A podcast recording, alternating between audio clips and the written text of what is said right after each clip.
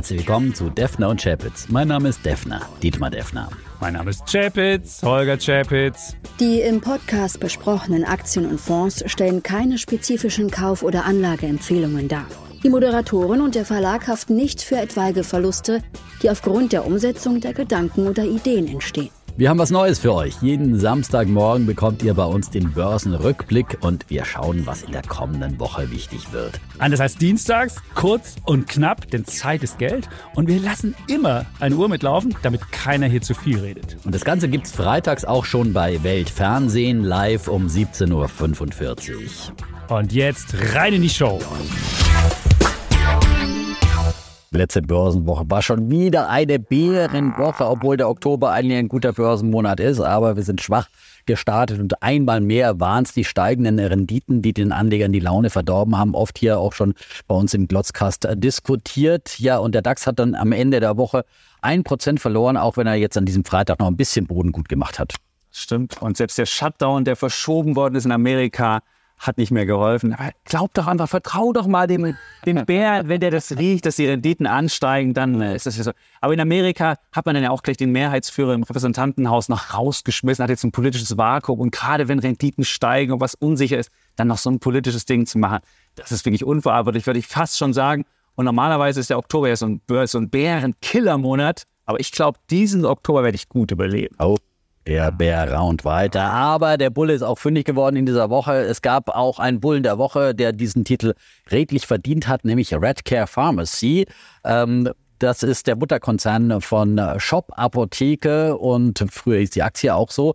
Die haben erste Umsatzzahlen äh, vorgelegt in dieser Woche und da ist der Umsatz um 67 Prozent äh, gestiegen, äh, weil man einen Medikamentenversender übernommen hat. Aber auch ähm, ohne diese Übernahme ist man um 27 Prozent gestiegen und das war besser als vom Markt erwartet. Und die Kunden sind auch äh, gewachsen insgesamt äh, auf 10,5 Millionen um 400.000. All das hat äh, der Aktie gefallen. Die hat 7,5 Prozent zugelegt in dieser Woche alleine, seit Jahresanfang 150 Prozent. Und das ist ja auch eine Idee aus äh, unserem Podcast, schon öfters von mir vorgestellt, letztes Jahr schon. Also da konnte der Anleger gut verdienen mit. Defner, meine Hoffnungswert, der nicht gefallen ist oder gestiegen ist, aber es bleibt ein Hoffnungswert, lieber Defner, weil du wettest darauf, auf die Digitalisierung in Deutschland und du wettest doch gegen den Datenschutz in Deutschland. Denn die Aktie wird nur dann laufen, wenn es dieses berühmte E-Rezept gibt. Bisher bestellen ja alle Leute wie Aspirin da oder so rezeptfreien Kram. Aber der wirkliche Hebel kommt ja dann, wenn auch ältere Menschen dieses E-Rezept haben und teure Medikamente dann darüber bestellen.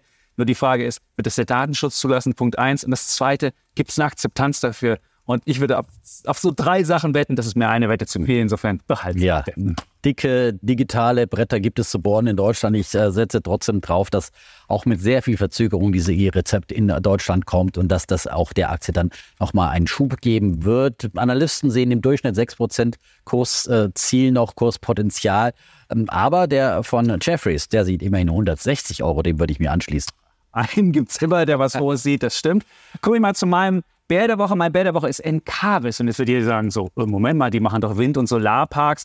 Ähm, ist das nicht die Zukunft Deutschlands, grüner Strom? Doch, ist sie, aber das Geschäftsmodell funktioniert so ein bisschen wie so ein Immobilienkonzern. Ähm, Man baut auf die grüne Wiese was und muss es finanzieren und dann kommen die Zinsen halt ins Spiel. Und das Gute ist wenigstens, die Projekte, die jetzt schon da sind, die sind fest finanziert, da kommt der Zins nicht ins Spiel. Aber wenn ich jetzt zukünftig was mache, dann ist, muss ich halt viel höhere Renditen machen. Bei einem Nullzins haben die früher so Renditen von fünf bis sechs Prozent mit ihren Anlagen gemacht.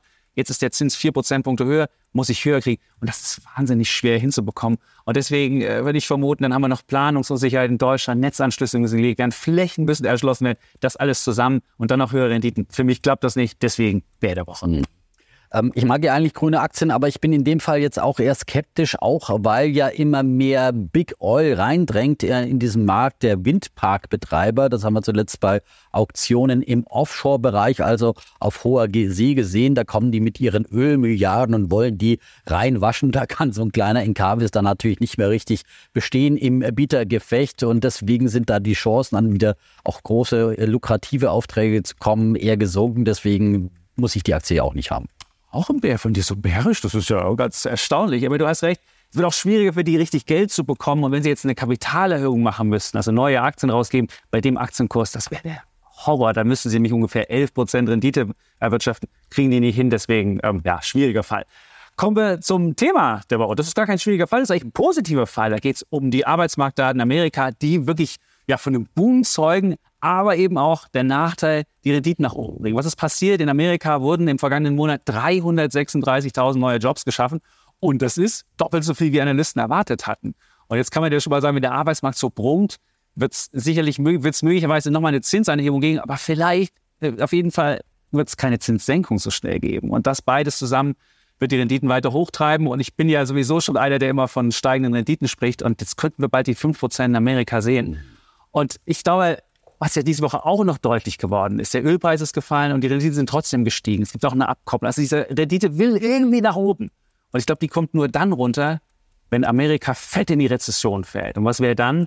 Dann würden die Gewinne auch fallen. Also entweder die Renditen sind oben, der Aktienmarkt ist doof dran, oder die Rezession kommt, der Aktienmarkt ist auch doof dran. In beiden Szenarien doof dran. Deswegen wird Oktober der Bärenmonat. Also wenigstens ein Entweder-Oder-Szenario. Du hast ja eigentlich schon beide Szenarien auch gleichzeitig mehr oder weniger hier ausgerufen. Eine Rezession in Amerika hast du ja auch schon kommen sehen und weiter hohe Inflation und steigende Renditen. Also beides, glaube ich, wird nicht der Fall sein. Und jetzt muss man auch ganz klar sagen, äh, dass äh, es alles andere als ein Rezessionssignal ist, was wir hier von diesem Jobmarkt bekommen. So ein brummender Jobmarkt, der widerspricht eben einer drohenden Rezession. Das ist das eine Positive in diesem Arbeitsmarktbericht, das ich sehe. Und auf der anderen Seite ist auch der Inflation Inflationsdruck trotz dieser vielen hohen neuen Stellen äh, nicht äh, stark gewachsen, denn die, äh, die durchschnittlichen Stundenlöhne, die da auch abgefragt werden und gemessen werden, die sind ähm, so wenig gestiegen wie seit Mitte 2021 nicht mehr. Das ist ein guter Indikator auch für die FED, äh, dass äh, eben die Lohnpreisspirale äh, gebremst ist zumindest. Und ähm, das äh, sollte vielleicht der FED helfen, dass sie die Zinsen nicht doch nochmal anheben muss in diesem Jahr, wie sie es ja schon mal angekündigt hat.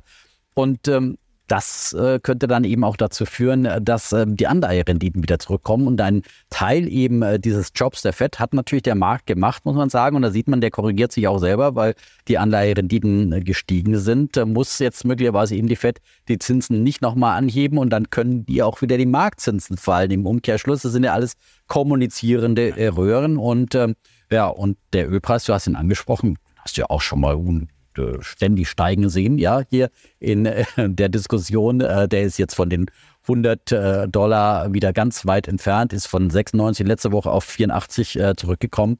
Und das spricht ja auch für eine rückläufige Inflation und könnte auch für Entspannung sorgen hätte, könnte, würde, sollte. Was die Arbeitsmarkt auf jeden Fall tun, die Arbeitsmarktzahl. Wenn ich jetzt Gewerkschaftsführer wäre in Amerika, haben wir ja so viele Streiks wie seit dem Jahr 2000 nicht mehr. 445.000 Menschen im Ausstand. Und die Gewerkschaften sind plötzlich populär. So populär wie seit Ronald Reagan in den 70er Jahren nicht mehr.